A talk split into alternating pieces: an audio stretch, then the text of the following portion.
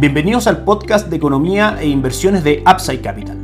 Revisaremos el rendimiento del mercado en Chile y el mundo y las principales noticias económicas y financieras que marcan la jornada.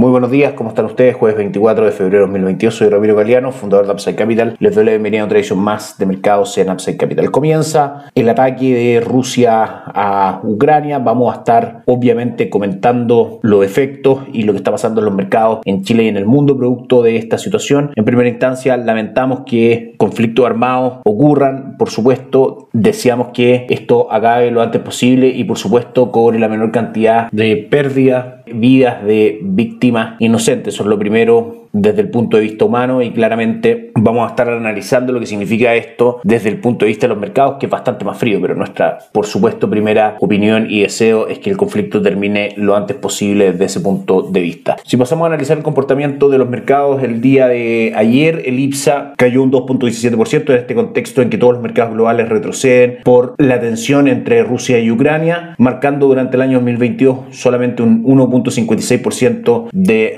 retorno. El dólar ayer cerraba en 789,90 y el cobre caía un 0.15%, marcando 4,53 dólares por libra de cobre. En general, el día de volatilidad en el dólar había sido bastante fuerte, llegamos a tocar mínimos de 783, sin embargo, el cierre fue como decíamos en 789 en el mismo nivel que fue la apertura del día de ayer. Les recordamos que en Upside Capital somos asesores independientes de inversión para personas y empresas que invierten en el mercado financiero, tanto local como global. No administramos capital con instrumentos propios, ni recibimos el dinero de los clientes, hacemos asesoría objetiva y sin seco buscamos la mejor alternativa de inversión para cada uno de ellos y los ayudamos llevando sus inversiones a alguna de las administradoras de fondos asociadas con Upside Capital, como la Reinvial y Tau Principal, entre otros. Luego mantenemos una constante comunicación con nuestros clientes, realizando supervisión y seguimiento a su estrategia de inversión y sus operaciones a través de nuestro equipo de atención a inversionistas. Bienvenido a una asesoría objetiva, sin seco y con una global, bienvenidos a Upside Capital. Suscríbete a nuestras redes sociales, el link en YouTube, Instagram y Spotify. Visítanos en www.upsidecap.cl, déjanos tus datos y te contactaremos para conversar. Nuestra recomendación sigue siendo fondos que tengan una sobreponderación de activos extranjeros, una subponderación de activos locales y damos también, por supuesto, acceso a que nuestros clientes puedan invertir directamente en el extranjero a través de plataforma Perchin de Banco Itaú y a través de plataforma Olin de Principal Financial Group. En ese sentido, vamos a pasar a revisar lo que fue el movimiento de ayer de los mercados en el mundo. Las caídas se mantuvieron. En Estados Unidos el Dow Jones retrocedió un 1.38%, el S&P 500 un 1.84% y el Nasdaq un 2.57%. El Eurostock, sin embargo, aguantó un poco mejor lo que fue un día nuevamente de tensiones entre Rusia y Ucrania, cayendo solamente un 0.3%. Pero todo cambió cuando durante esta madrugada Rusia inicia una invasión a gran escala en Ucrania e impacta con fuerza a los mercados. El presidente ruso Vladimir Putin comenzó este día jueves una invasión militar a gran escala en Ucrania y exigió que el ejército de Kiev deponga las armas, iniciando lo que podría ser el mayor conflicto en Europa desde la Segunda Guerra Mundial. Bombardeos de artillería, equipo pesado y armas pequeñas, tropas rusas lanzaron ataques desde la frontera norte de Ucrania con Bielorrusia a través de su frontera este con Rusia y en el sur desde Crimea, la península ucraniana que Rusia invadió y anexó el 2014. El presidente de Ucrania, Volodymyr Zelensky, anunció que su país rompe relaciones diplomáticas con Rusia, mientras cientos ucranianos buscaban cruzar la frontera. Lamentablemente, según agencias de noticias, ya hay que lamentar los primeros muertos, mientras Moscú asegura que no ataca ciudades y que no existe amenaza para la población pacífica. Nueve fueron las regiones atacadas por Rusia, en su mayoría en infraestructuras militares, aeropuertos y aeródromos. Y aquí ya pasamos a revisar lo que ocurrió con los mercados. Inmediatamente las bolsas se derrumbaron, Moscú llegó a perder casi un 45% tras reanudar sus operaciones, mientras que el petróleo Brent superó la marca de los 100 dólares por barril. En tanto, el dólar se fortalecía a nivel global. Vamos a ver todo eso absolutamente en línea. Primero, hay en el diario financiero, en la edición de papel del día de hoy, un artículo que habla del el mayor ETF de acciones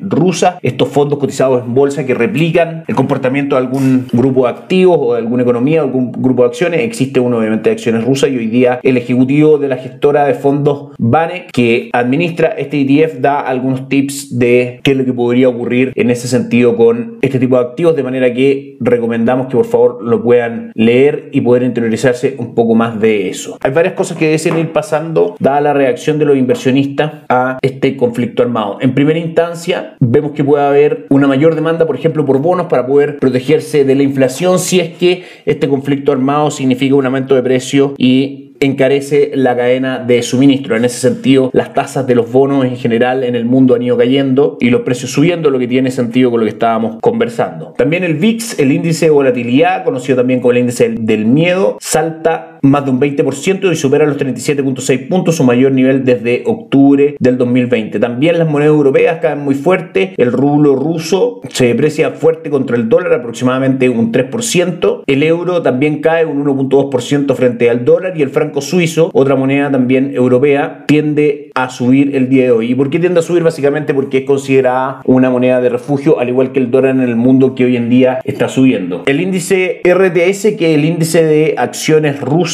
en dólares a esta hora cae un 33.23% y el índice MOEX, que es el mismo índice promedio en rublos que la moneda de Rusia, retrocede un 29% algunas de las consecuencias inmediatas luego de que se concretara este ataque. Vamos a ver en la revisión de los mercados cómo están reaccionando a esta hora los principales índices bursátiles. Primero, el IPSA abrió con una caída muy fuerte de prácticamente el 3% que ha ido recuperando durante la sesión y a esta hora marca un 0.04% en nuestras pantallas. El dólar ha subido muy muy fuerte Luego del cierre en 789, hoy día tuvimos una apertura aproximadamente en 797 y ya a esta hora cotiza en nuestras pantallas en niveles de 816. A favor de fundamentales de largo plazo primero que todo, pero en el cortísimo plazo el movimiento del dólar es impulsado claramente al ser un activo de refugio en tiempos de incertidumbre, como lo es por supuesto el actual con esta invasión de Rusia a Ucrania. Es el gran motivo por el que el dólar hoy día está marcando estos niveles el día de hoy. Si vamos a ver los commodities en general, destaca por supuesto la subida del petróleo Brent, que hasta ahora marca 104.05 dólares, sube hoy día un 7.45%, 7 dólares con 21 centavos en la jornada de hoy. El cobre marca una caída del 0.22%, cotizando en 4.47 y el oro, otro activo de refugio, sube el día de hoy también un 0.7%, 14 dólares cotizando en 1924.5 por onza de oro. Y si nos vamos a los mercados financieros, revisamos las tasas de interés de todos los bonos de Estados Unidos a 10 años, el bono alemán a 10 años, el bono italiano a 10 años, español, del Reino Unido y de Japón, también todos esos a 10 años, las tasas del día de hoy han caído, eso significa que los precios han subido y se han subido porque hay una mayor demanda por refugiarse en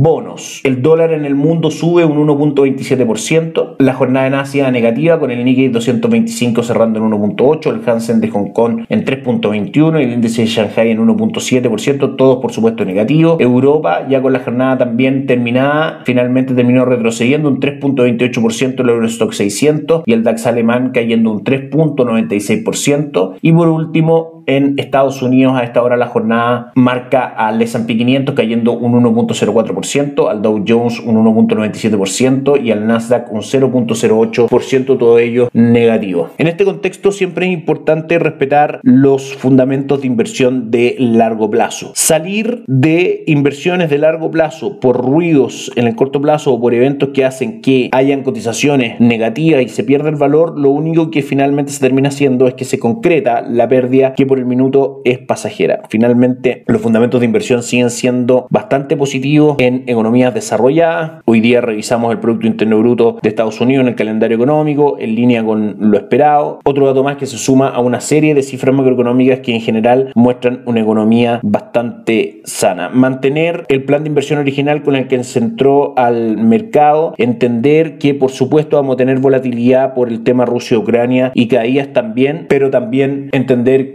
después de cualquier conflicto armado, siempre los mercados accionarios han terminado en máximos históricos. Mañana vamos a estar revisando también algunos datos estadísticos respecto al comportamiento de las acciones en este tipo de circunstancias. Con eso vamos por finalizar el podcast del día de hoy. Que estén muy bien, nos encontramos mañana. Chao, chao. Gracias por escuchar el podcast de Economía e Inversiones de Upside Capital.